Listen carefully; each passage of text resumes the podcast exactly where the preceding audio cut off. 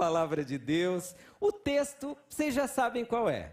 Nós temos lido nesses dois dias Jeremias 29, 11. Então você pode abrir ou acessar a sua Bíblia. O tema que a igreja escolheu para essa celebração é o tema propósitos. E é sobre isso que a gente vai continuar falando hoje. Eu quero ler o texto e te faço um convite de se levantar para nós lermos a palavra de Deus. Jeremias 29, 11, trecho desafiador, trecho abençoador também. Diz assim: Pois eu bem sei os planos que estou projetando para vós, diz o Senhor. Planos de paz e não de mal para vos dar um futuro e uma esperança. Que tal nós lemos todos juntos, usando a versão que está aí no telão? Vamos ler juntos? Vamos lá? Um, dois, três.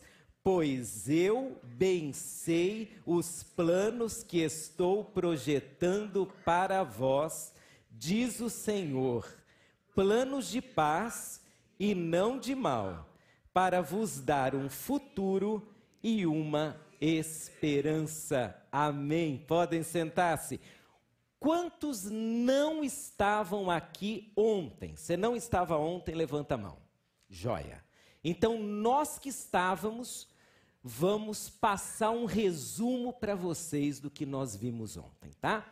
Ontem, em resumo, nós vimos três coisas.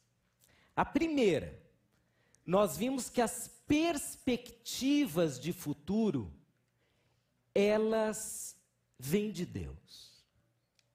O Senhor diz assim: sou eu que sei o que tenho para vocês. Então, se você quer, se você deseja, tem um slide que é resumo, tá? Resumo, isso. Se você quer saber qual é o melhor futuro para a tua vida, busque a Deus, porque é Ele que sabe exatamente o que é melhor para você. Segunda coisa que nós vimos, nós precisamos considerar a vontade de Deus. A gente precisa buscar a vontade de Deus para os nossos propósitos.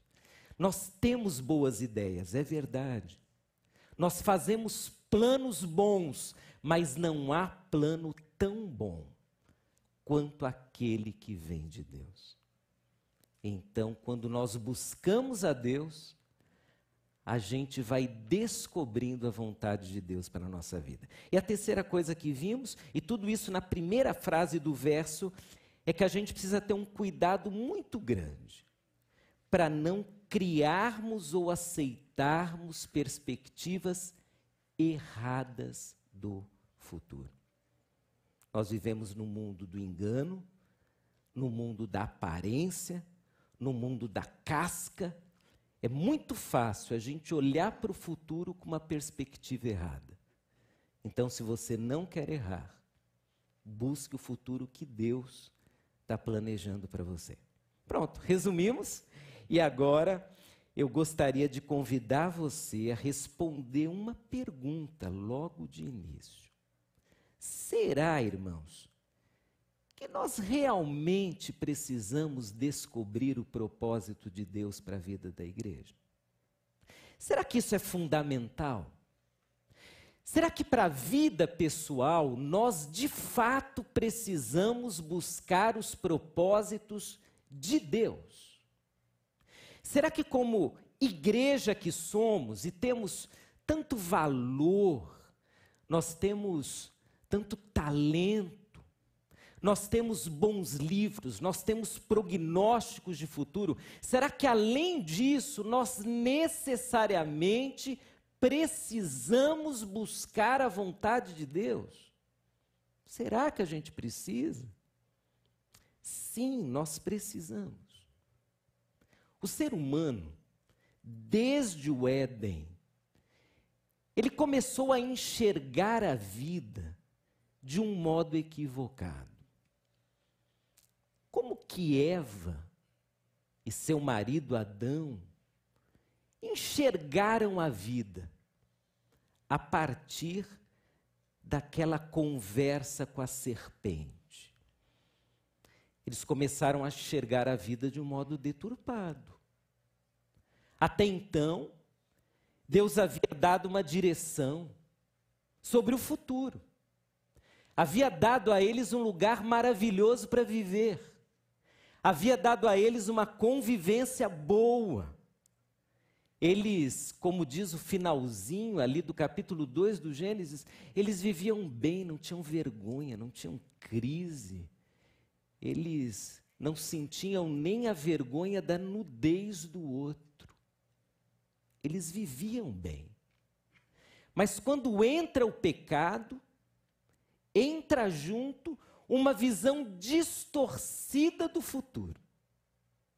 Eles agora pensam que podem conhecer tudo como Deus conhece. Nasce a primeira discussão no casamento, um acusando o outro. Logo em seguida, ao gerarem filhos, um filho acaba matando seu próprio irmão. E o futuro, a partir do Éden, ele começa a ser associado por visões distorcidas, por buscas equivocadas. Nós poderíamos olhar para a Bíblia e estabelecer aqui uma série de exemplos de erros, de equívocos, de buscas erradas. O ser humano sem Deus, ele empreende todo o seu esforço naquilo que não combina com os propósitos e a vontade de Deus. E na vida da igreja pode acontecer a mesma coisa. A gente pode se esforçar muito por aquilo que Deus não quer. A gente pode gastar todo o nosso dinheiro naquilo que Deus não quer. A gente pode colocar todo o nosso talento naquilo que o Senhor simplesmente não quer. Então, como igreja e como pessoa, nós precisamos considerar sim os propósitos de Deus na nossa vida. E quando a gente olha para esse texto, e daqui para frente nós vamos focar a partir da expressão planos de paz. Ontem nós fomos até a expressão diz o Senhor. A partir de hoje, planos de paz. Quando a gente olha para essa expressão e se lembra do contexto em que Deus falou ali com o povo, nós começamos a perceber que Deus, Ele quer nos tirar de um equívoco em relação a uma visão errada de futuro, e Ele quer nos dar uma direção certa. Deus não deseja que a gente gaste a vida naquilo que não será proveitoso. Deus não deseja que você consuma a sua história naquilo que não vale a pena. Deus sabe o que vale a pena. Deus sabe onde a sua vida pode se transformar em algo significativo, não só para si, mas para a história da humanidade, na vida de outras pessoas. O povo de Israel, quando recebeu esse recado de Deus, estava totalmente sem perspectiva. Porque eles haviam perdido a terra, eles haviam perdido o domínio político, parte do povo havia sido levado em exílio, eles estavam perdidos. Quando alguém está perdido, é muito fácil decidir errado na vida. Já aconteceu com você? De você tomar uma decisão equivocada porque você se sentia perdido? Porque estava confuso. Porque de repente você estava vivendo um grave problema na vida. Porque de repente seu casamento não ia bem porque de repente seu filho começou a usar drogas. E naquele momento perdido, você começou a olhar para o futuro de uma maneira equivocada. Isso é fácil acontecer. E o povo de Israel estava assim. estava fragilizado, triste. E nessa tristeza eles começaram a olhar para o futuro e a se perguntar: e agora? O que, que a gente vai fazer? Eles começaram a abrir-se para qualquer sugestão externa. Apareceram algumas pessoas que eram falsos profetas, dizendo aquilo que humanamente fazia sentido. Porque, em geral, quando nós estamos fragilizados, sempre alguém diz algo que parece fazer sentido. Sempre alguém oferece uma solução, que naquele momento eu acho que é o que vai me tirar desse momento duro que eu estou vivendo. Mas Deus, Ele não quer que você erre, Ele não deseja que você se engane. Então Deus aparece a você como apareceu para o povo. Ele aparece dizendo: Olha, eu sei o que eu vou fazer. Mas na segunda parte do texto, que é a parte agora que eu te convido a olhar comigo, ele diz assim: que ele tem planos de paz e não de mal, para vos dar um futuro e uma esperança. Bom, se repetiu a mesma palavra da primeira parte do verso. Deus tem planos. Deus, num trecho curtinho, numa frase curta, ele repete para a gente tomar consciência de que os planos é Ele quem tem. Deus tem projetos para nós. Deus tem uma visão de futura correta para nós, Ele tem propósitos para nós. Novamente, o texto reafirma que o nosso futuro depende mais de Deus do que de nós.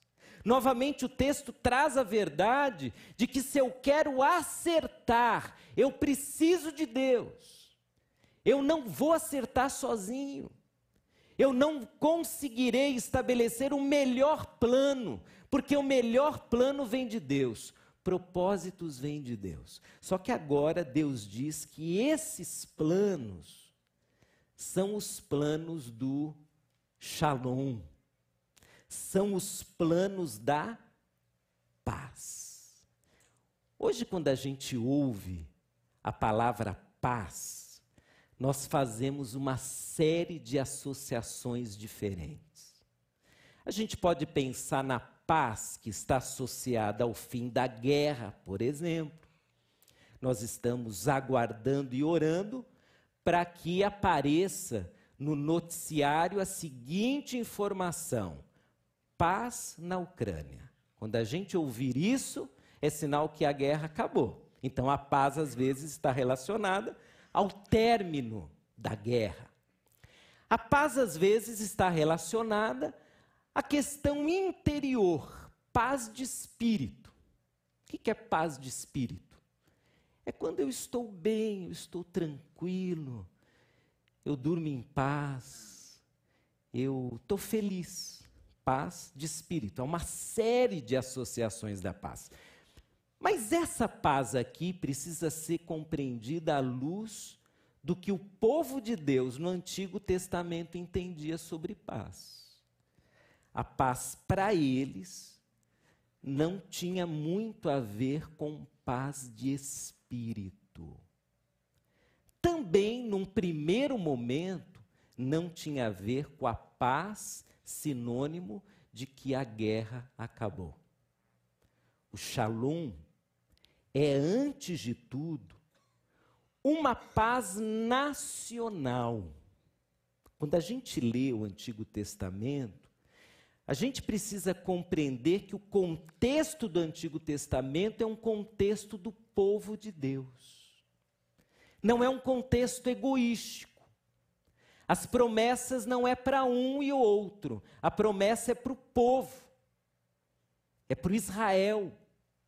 Então a primeira coisa que a gente precisa entender no texto é que essa paz é coletiva, não é a paz de um, é a paz do povo. Então Deus está dizendo assim: olha, os meus planos, eles têm a ver com a paz do povo.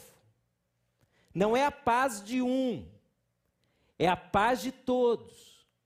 Só que o shalom, além de ser coletivo, o shalom diz respeito a algo relacionado diretamente com Deus. Não há paz longe de Deus. O povo de Israel sabia disso. E o povo de Israel aprendeu isso da pior maneira possível. Porque quando eles se afastavam de Deus, eles perdiam a guerra. É interessante que a história do povo de Deus no Antigo Testamento está muito associada à batalha, porque foi a forma como o povo vivia naquela época. E enquanto o povo era fiel a Deus, enquanto o povo não se inclinou à idolatria, eles foram vitoriosos.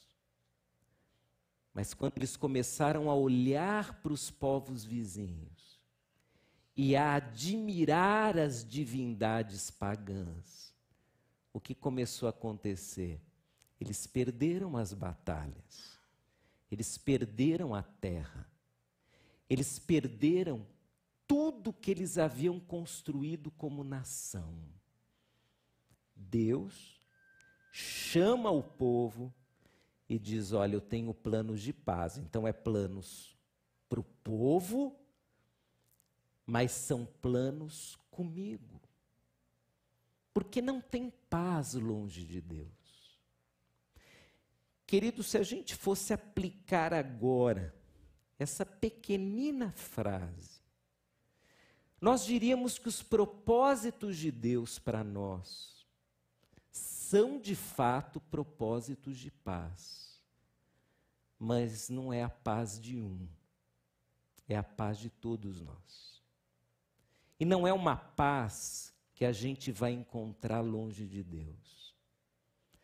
Se você está longe de Deus, eu devo dizer a você, você não tem paz e não terá paz. Você pode ter dinheiro, você pode ter uma família relativamente ajustada, você pode ter uma série de coisas. Se você está longe de Deus, você não tem paz. Quando Jesus disse assim, aliás, quando o Antigo Testamento diz que Jesus seria o príncipe da paz, na profecia lá de Isaías, você tem exatamente essas duas ideias associadas. Príncipe, porque é para um reino não é para uma pessoa. Príncipe da paz, porque é um povo que vai ter paz em Jesus. E príncipe da paz, porque o príncipe é quem dirige, é quem está acima. Não tem paz longe de Deus, não tem paz longe de Jesus. Dito isso, vamos tentar trazer para a igreja esse conceito. E vamos ver como que olhando para o futuro, Deus promete à igreja hoje esses planos de paz.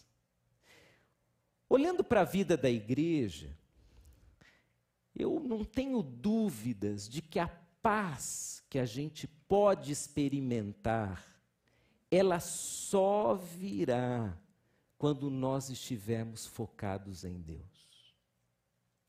Os nossos propósitos, esses planos de Deus que nós ansiamos, os nossos propósitos, eles sempre nos levarão para perto de Deus. Você se lembra quando a igreja nasce lá no Antigo Testamento? Eu tenho quase certeza, hein? Que o pastor Emanuel já pregou aqui sobre Atos 2. Tenho quase certeza. 42 e 47 ainda. Quase certeza. Porque é a igreja nascendo. É a igreja ali vivenciando seus primeiros momentos. E quando a gente lê assim a igreja que nasce, irmãos, nós vemos um pessoal focado em Deus. Vocês já perceberam? É uma comunidade que nasce Porque ela está focada em Deus. Primeiro, como a gente viu ontem, eles tiveram que aguardar o Espírito Santo. Ninguém teve a boa ideia, vamos organizar uma igreja? Não, porque eles não podiam ser igreja sem os planos de Deus. Então, fiquem em Jerusalém, diz o Senhor Jesus, até que do alto vocês sejam revestidos de poder. Aí vem o Espírito Santo, nasce a igreja.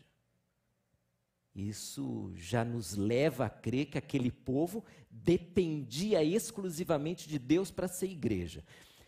E nós começamos a leitura, e se você quiser dar uma espiadinha, você deixa aí a sua Bíblia aberta ou faz uma marca aí no seu aplicativo da Bíblia e vá lá agora para Atos 2, só para a gente lembrar como eles viviam focados em Deus. A partir do verso 42 diz assim: Todos se dedicavam de coração ao ensino dos apóstolos, à comunhão, ao partir do pão e à oração.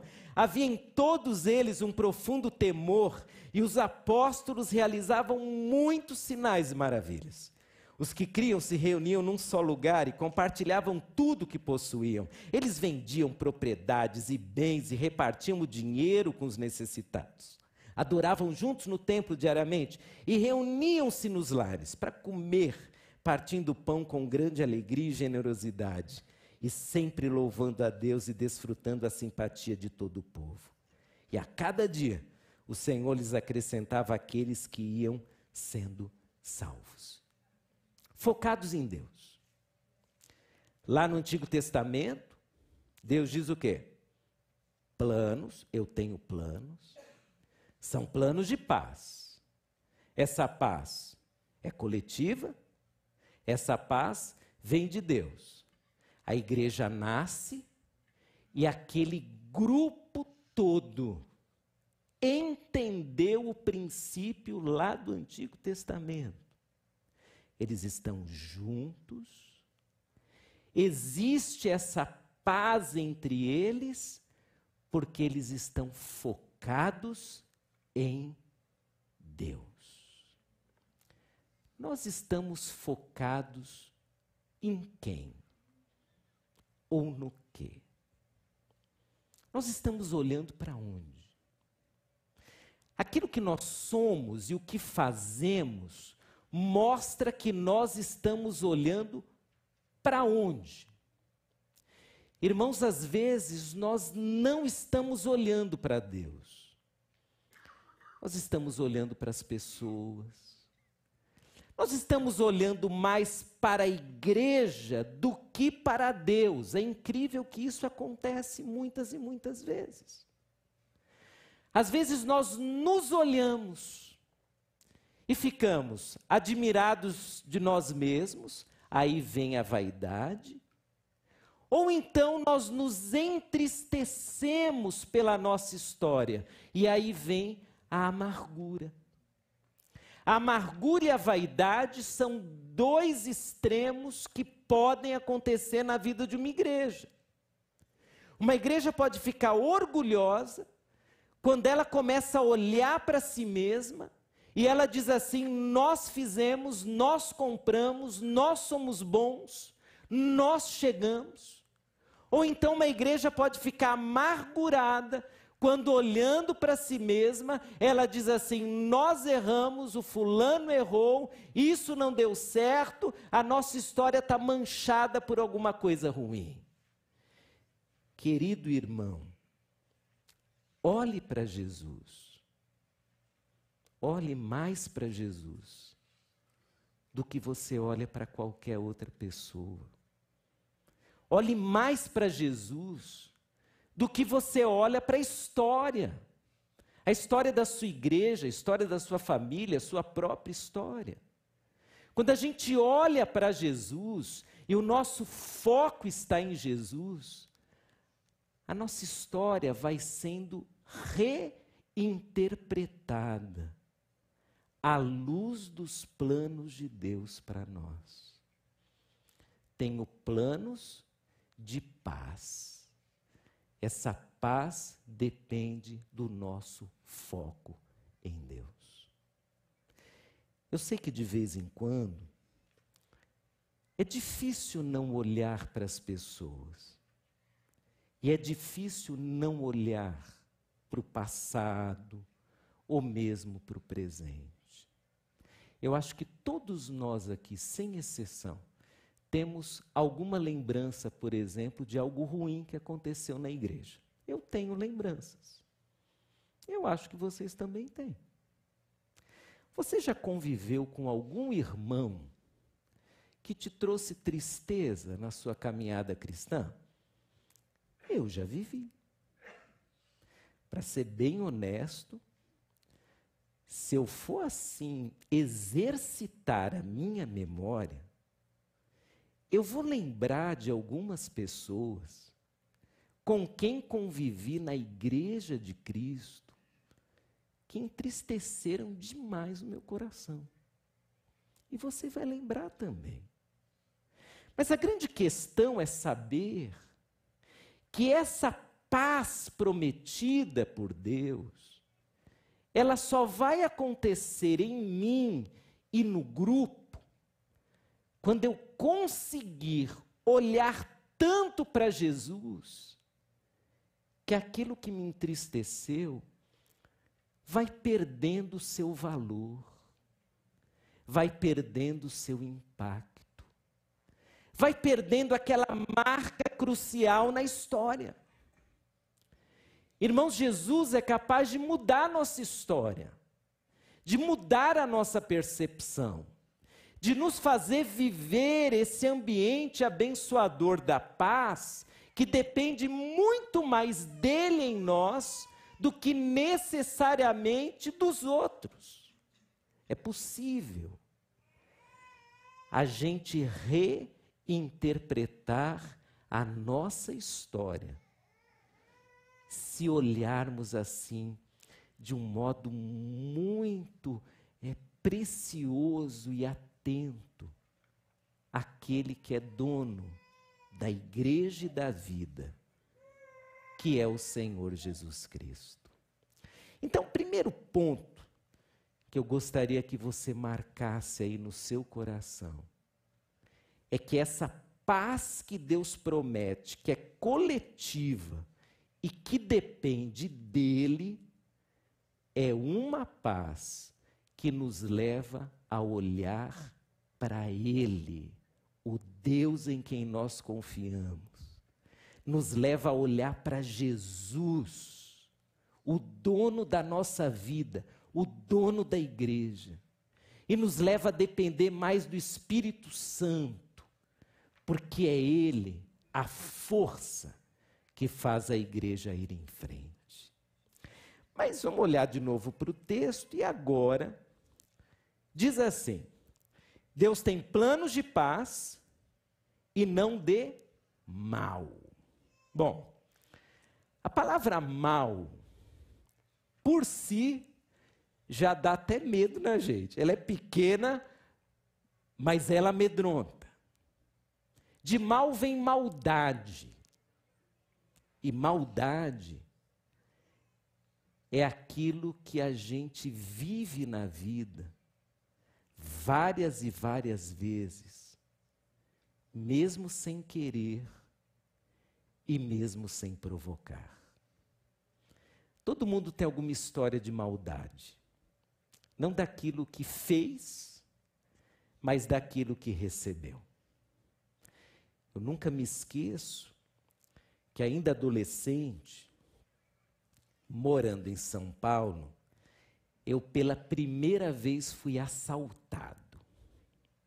Eu tinha acabado de comprar o meu primeiro relógio com meu salário.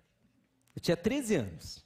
Comecei a trabalhar, primeiro salário, eu entreguei para o meu pai, porque era assim que se fazia. Entreguei para o meu pai. Meu pai tirou uma parte e me deu. E aí, naquele tempo assim, havia sido lançado o relógio Champion. Você lembra disso?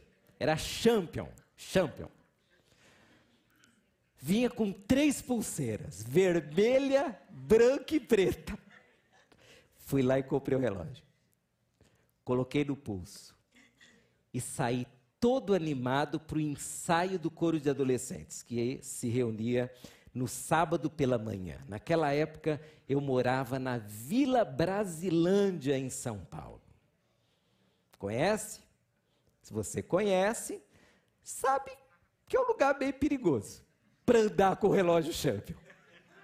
Vai lá, fui eu. Saí de casa, não andei mais do que 500 metros. Um cidadão apareceu com uma arma e levou o meu relógio. Que maldade! Fiquei com duas pulseiras sem relógio. Isso é maldoso, não se faz isso. Mas ah, se toda maldade fosse essa, se toda maldade fosse essa, nós vivemos num mundo mau. E a igreja não está ilesa à maldade do mundo, porque nós somos pecadores. Eu disse que você tem uma história de maldade, porque fizeram algo maldoso para você. Mas vamos ser honestos, nós também fomos maldosos em algum momento da nossa história. Nós ficamos chateados com alguém. E nós sabíamos que uma palavra, um gesto, um olhar, faria aquela pessoa sofrer. E nós fizemos exatamente isso. A maldade, ela é muito fácil de acontecer. No casamento, ela é fácil. Por exemplo, você que tem algumas décadas de casado, eu tenho 31 anos de casado. Se eu quiser, eu sei como chatear a minha esposa e ela sabe como me chatear. Você é casado, você sabe. É uma pequena coisa. É muito fácil ser maldoso. É muito fácil fazer um filho sofrer, um pai sofrer, um irmão sofrer. Isso é muito fácil.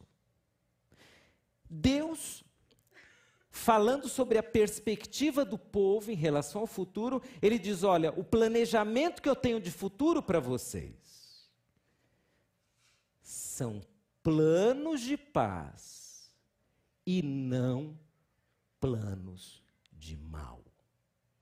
A maldade não é planejamento divino na vida de ninguém. A maldade não é planejamento divino na vida da igreja. Deus não planejou a existência de um grupo que seria maldoso nos seus planejamentos, nos seus relacionamentos. Deus não planejou isso. Mas como nós somos pecadores, e como até o dia em que fomos chamados à presença do Senhor, viveremos uma guerra não com o outro, mas com a gente mesmo. Nós seremos tentados todos os dias a fazermos coisas maldosas. Em qualquer canto. Dentro de casa, no trânsito, qualquer lugar. O nosso instinto, e a palavra é exatamente essa: instinto. Essa coisa inexplicável que, quando a gente percebe, já nos levou a realizar algo. O nosso instinto pecaminoso nos leva a sermos maldosos. Mas quando a gente olha para esse texto da palavra de Deus e se lembra que todos os planos de futuro que Deus tem para nós são planos de shalom, são planos de paz, a paz para todos e a paz que depende dele. Então, quando a gente lembra disso, e depois lembra que essa shalom não combina com a maldade, nós começamos a vigiar mais as nossas palavras, e mais os nossos pensamentos, e mais os nossos olhares, e mais o nosso silêncio. Quanto mais a gente está focado em Deus, menos maldosos nós nos tornamos. Porque o nosso Pai é bondoso. Ele é muito bondoso. Olha a gente aqui. Nós somos uma história de bondade, irmãos. Alguns de nós temos histórias para contar que só mostram a bondade de Deus. Não é a nossa inteligência, não é a nossa força. É Deus que tem cuidado de nós. Então, olhando para o futuro, os planos, os prognósticos, os propósitos, eles precisam ser propósitos de paz. Porque é isso que Deus quer. Ele quer a paz para a gente. Não é a paz para um, é a paz para todos. E a igreja, lá no Novo Testamento, ela começou a vivenciar isso. Tem um verso que está em Atos 9,31, a mesma narrativa, que eu acho tão lindo, que ele diz assim: a igreja tinha paz em toda a Judéia, Galiléia e Samaria, ia se fortalecendo à medida que andava no temor do Senhor, e encorajada pelo Espírito Santo, crescia em número. Você percebeu que essa paz ela fazia parte da igreja, mas ela dependia do quê? Foco em Deus, porque eles andavam no temor do Senhor. Quanto mais a gente olha para Deus, mais a gente se prepara e coopera para que a paz reine na igreja de Jesus. E aqui eu vou abrir um parênteses para dizer o seguinte: se você já foi alvo da maldade, dentro da sua casa, na igreja, com um vizinho, se você tiver uma história marcada pela maldade de alguém, ainda assim, não desista de considerar paz de Deus na sua vida. Não seja refém da maldade dos outros. Eu vou contar uma história rápida que ilustra bem o que é ser refém da maldade dos outros. Quando eu era seminarista, ainda no Rio de Janeiro, houve um velório, um sepultamento que todo mundo que participou, por certo, nunca se esqueceu. Eu nunca me esqueci. Isso foi em 1988. Havia uma família em que a mãe era viúva e ela tinha três filhas. A mãe era viúva há 30 anos. E as suas três filhas não se falavam há 30 anos anos. Uma briga daquelas que acontece assim à mesa, sabe? Uma discussão boba. Uma discussão boba pode terminar de duas formas. Com uma solução igualmente boba, mas ela pode terminar com mágoas. E aquela discussão boba à mesa terminou com tanta mágoa que aquelas três irmãs elas ficaram 30 anos sem se falar. Com muito esforço, a mãe, que ficara viúva muito cedo, ela tentava persuadir as filhas a se perdoarem. E então, depois de muito esforço, as filhas concordaram em fazer uma reunião, as três e a mãe, no dia das mães de 1988 no sábado, véspera do Dia das Mães. A mãe faleceu. Uma filha morava em Minas, tem muito mineiro aqui, né? Muito, demais. Uma benção os mineiros. Uma morava em Minas, outra morava ali no interior de São Paulo e outra morava pertinho da mãe. A que morava em Minas havia saído já de ônibus e quando ela chegou, encontrou a mãe morta, que a mãe teve um, um ataque do coração fulminante enquanto estava sentada no sofá. A que morava no interior de São Paulo também chegou e ficou sabendo da morte da mãe ao entrar na casa. Começa o velório, algumas horas depois, chega a hora de sepultar a mãe. O desespero das três era tão grande quando o caixão começou a descer, uma delas pulou em cima do caixão, quebrou a tampa e dizia: Mãe, eu queria que você soubesse que eu perdoei as minhas irmãs. Mas a mãe não estava ali para ouvir. Passou o timing, não dava mais. A maldade, irmãos, ela é capaz de nos levar a esse tipo de tolice histórica. Isso é uma tolice. Não perdoar é uma tolice, é perda de tempo. 30 anos sem perdoar. E quando se resolve perdoar, não dá mais tempo de todos serem abençoados pelo perdão.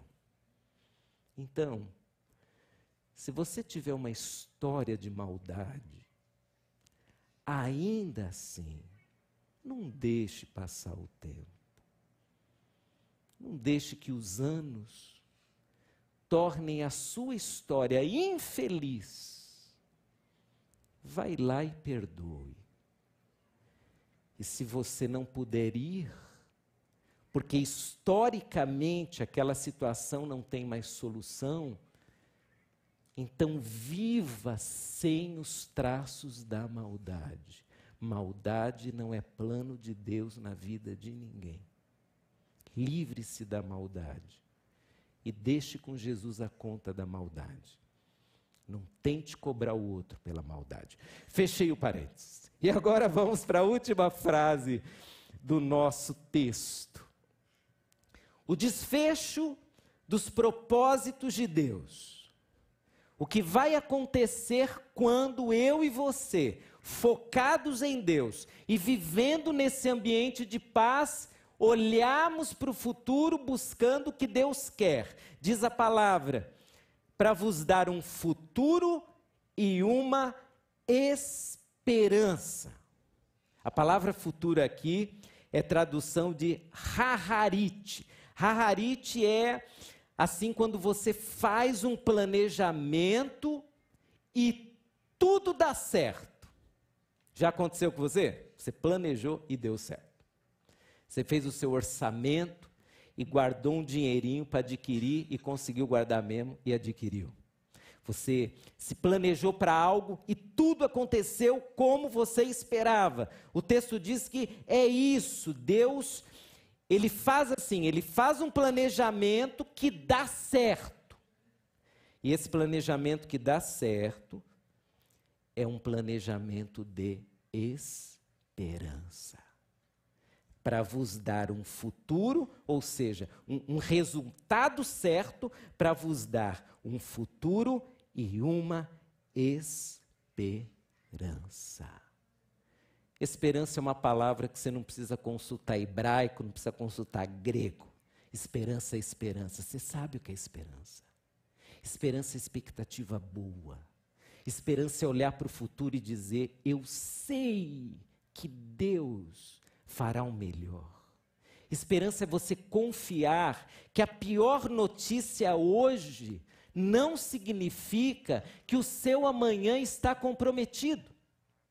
Esperança é você olhar para o futuro com os olhos do milagre de Deus. E é assim que nós, como igreja, temos que olhar para o futuro. A gente prepara o presente vivendo o shalom de Deus, e nós olhamos para o futuro sabendo, é um futuro de esperança. Igreja não pode ter olhar negativo em relação ao futuro. Crente não pode ter olhar negativo em relação ao futuro. Nós não podemos ser consumidos por uma expectativa menor do que essa que aparece no texto. Eu vou dar para vocês um futuro, um futuro de esperança. Irmãos, alguns de nós aqui tínhamos de tudo para olhar para o futuro sem esperança. Você se lembra de algumas situações que você já viveu em que vivendo no tempo aquela situação, você falou assim: meu futuro já era, acabou. Perdi um ente querido, perdi o trabalho, estou com problema A, B ou C. Descobri isso, uma notícia horrível. E naquele momento você disse: Meu futuro já era. Só que isso já aconteceu há 10 anos atrás. E Deus mudou tudo. Porque o nosso Deus é o Deus da esperança. E a nossa grande esperança não está nem nesse tempo. A nossa grande esperança, irmãos, é que o dono da igreja vai vir buscar a igreja. Essa é a nossa esperança. A nossa esperança não está nesse tempo, ela está na eternidade. Então, ainda que hoje nós tenhamos lutas e problemas, e ainda que hoje a gente conviva com a maldade dos outros, e ainda que hoje nós recebamos alguns prognósticos terríveis sobre o futuro, nós precisamos nos apegar a essa palavra de Deus e dizer: Deus tem planos de esperança para mim. Ele tem planos de esperança para New Hope, para PIB Floripa, para você. E se Ele, que é Deus, diz que tem planos de esperança para a gente, é isso que deve guiar o nosso futuro. Não é o prognóstico ruim, não são as experiências ruins do passado, não é a maldade que eu fiz ou fizeram para mim quem guia o nosso futuro é Deus. E esse Deus diz: Eu tenho planos de esperança para você. Então, em resumo, nós estamos mais focados no quê? Em Deus, na maldade, nos problemas, no passado, ou focados talvez em um futuro que na nossa cabeça é o ideal. Nós estamos focados no que e em quem. Nosso foco tem que estar em Deus. A paz depende disso. O futuro depende disso. Segunda questão, nós cremos que os planos de Deus para o nosso futuro são o que existe de melhor. Nós cremos nisso? Você crê nisso, irmão? Você crê que o seu futuro será melhor se você entender a vontade de Deus para a sua vida, você crê nisso? Você crê que ainda que os prognósticos sejam ruins ou a luta seja grande, o seu futuro ele está garantido por Deus? Você crê nisso? Porque se eu e você crermos nisso, vai fazer uma diferença enorme na nossa vida. Se nós formos movidos por essa expectativa em Deus, a gente vai acordar pela manhã diferente, dizendo: quem está construindo o meu futuro é Deus. Não é nenhuma empresa, não é nenhum governo, não é nenhuma pessoa, não é nenhuma condição econômica, nada. É Deus, é Ele que está construindo. E é Ele quem diz: Eu estou preparando para você paz. Nós hoje, século 21, vivendo numa sociedade tão agressiva, nós podemos viver em paz, dentro de casa, mas aqui também. Shalom de Deus é para gente. Relacionamentos em paz, vida em paz na igreja. E por último, você está disposto a viver os propósitos desse Deus que promete paz com os seus irmãos em um ambiente de paz. Está disposto? Você está disposto a construir a história dessa igreja num ambiente de paz? Porque existem histórias e histórias. Que essa história seja sempre uma história do shalom de Deus. Porque é isso que Ele espera da gente. A paz do seu povo em todos os tempos. Eu vou terminar te contando algo da minha história. Todo mundo tem uma um, um ponto da história difícil, né? Em 1999, eu fui sequestrado lá no Brasil. Você vê a situação. O pessoal está sequestrando até pastor. O negócio está feio no Brasil. Mas eu saía da formatura da faculdade, fui lá celebrar com os meus alunos. Enfim, fui sequestrado, colocaram-me no porta-malas do meu próprio carro. Isso eram, sei lá, oito horas da noite.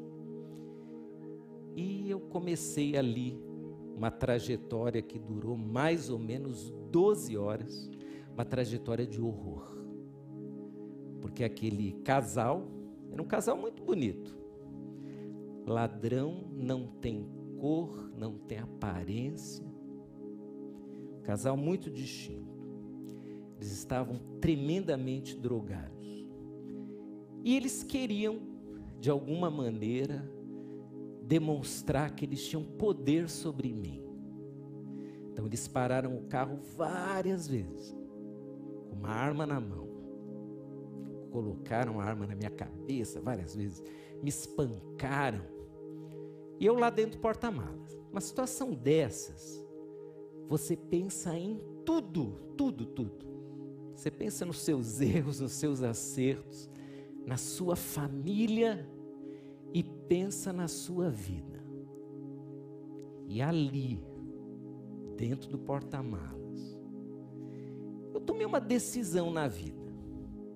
Eu comentei ontem, sexta, que eu sou filho de espanhol, muito teimoso, e no começo do meu casamento, eu trouxe assim alguns transtornos para minha esposa, que eu de fato era uma pessoa mais difícil que já sou. Mas lá dentro do porta-malas eu tomei uma decisão. A decisão de mudar radicalmente a minha vida.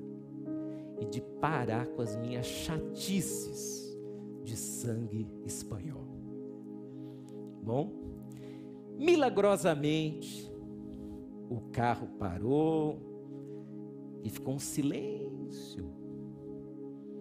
Daqui a pouco, eu tive a coragem de forçar o porta-mala para tentar sair e consegui abrir por dentro, sair e daqui a pouco eu estava na Polícia Rodoviária Federal e depois no hospital, e isso já fazem vinte e poucos anos, vinte e poucos anos.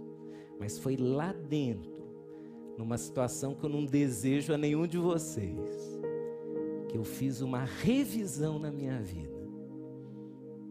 E eu optei por levar desaforo para casa, por engolir sapos, por ouvir desaforos, mas manter a paz. Essa é a minha decisão pessoal.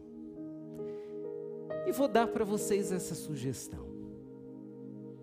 Optem pela paz sem precisar sofrer para entender a necessidade e a validade da paz.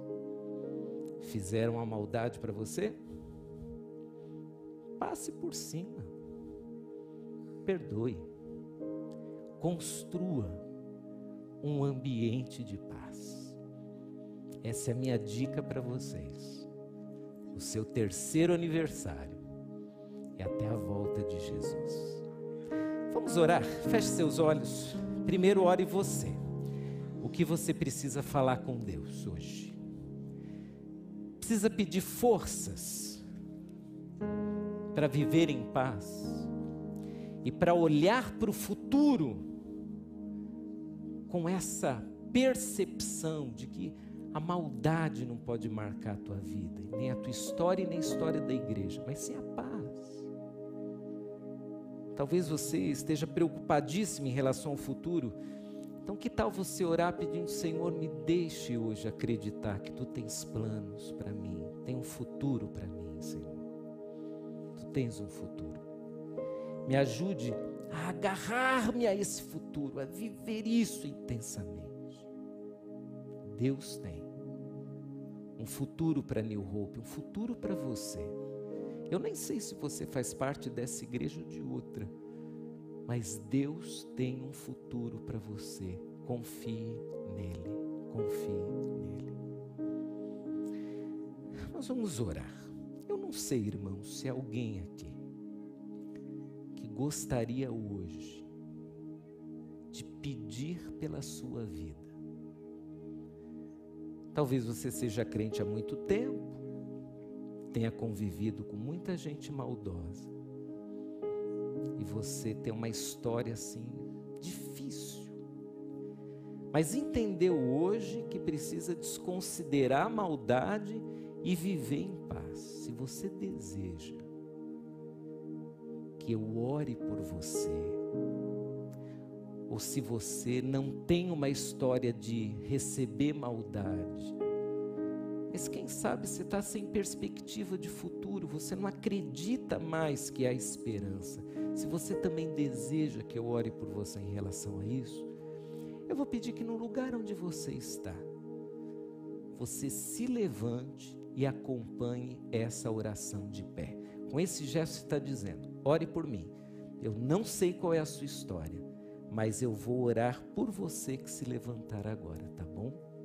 Com esse gesto você está dizendo: ore pela minha vida. Eu estou precisando olhar para o futuro com essa esperança. Estou precisando ter essa shalom de Deus na minha vida. Estou precisando disso. Então, se é o seu desejo, você pode se levantar agora e nós vamos orar. Senhor Deus, Tu és o dono da nossa vida, a nossa história, na verdade, nem é nossa, ela é tua. Porque se nós estamos aqui hoje vivos, é porque o Senhor nos deu vida. Pai, o Senhor sabe tudo o que aconteceu com a gente, tudo. O Senhor sabe tudo que nós já ouvimos e já falamos, tudo que nós já sofremos na vida e já fizemos outros sofrer. O Senhor sabe detalhes da nossa história que nem nosso cônjuge, nosso pai, nosso filho, nosso amigo mais próximo conhecem. O Senhor sabe exatamente, meu Deus, tudo o que estamos vivendo neste momento. Então nada te é desconhecido, por isso nós entramos na tua presença em oração, colocando a nossa verdade de vida, seja ela qual for, o Senhor conhece, nós conhecemos e é isso que nós te entregamos agora. E nós pedimos em nome de Jesus, cumpra a tua palavra em nós, meu Deus. Nós queremos olhar para o futuro, crendo que o Senhor tem planos, tem propósitos para nós, e que são planos de paz e não de maldade. Senhor, se alguém aqui foi alvo da maldade, da família, da sociedade, de alguma pessoa que fazia parte da igreja, Pai, apague esses traços que talvez estejam consumindo essa pessoa, que talvez estejam interferindo no futuro dessa pessoa. Senhor, nos dê forças hoje para perdoar até aqueles que nunca nos pediram perdão. Nos dê força para superar atos de maldade que fizeram em nossa vida. Nos dê a coragem de dizer: Eu perdoo, eu passo por cima, eu engulo, porque o meu Jesus Cristo sofreu e levou sobre a cruz toda a maldade. E Pai, se alguém hoje vai começar uma história de paz, deixando a maldade e os traços da maldade de lado, que essa pessoa agora seja revestida pelo teu espírito de uma maneira tão intensa, que ela saia daqui com uma nova história. A maldade no passado, um futuro de esperança e de paz para essa pessoa, Pai. Coloco em tuas mãos aqueles meus queridos que não têm perspectiva de futuro, estão com medo talvez. Talvez alguém aqui, meu Pai, preocupadíssimo, ansiosíssimo. Alguém olhando para o futuro sem esperança. Meu Deus, ministre agora esse coração, essa palavra bendita que nós lemos na tua palavra. Eu tenho planos de paz e não de mal, para vos dar um futuro de esperança.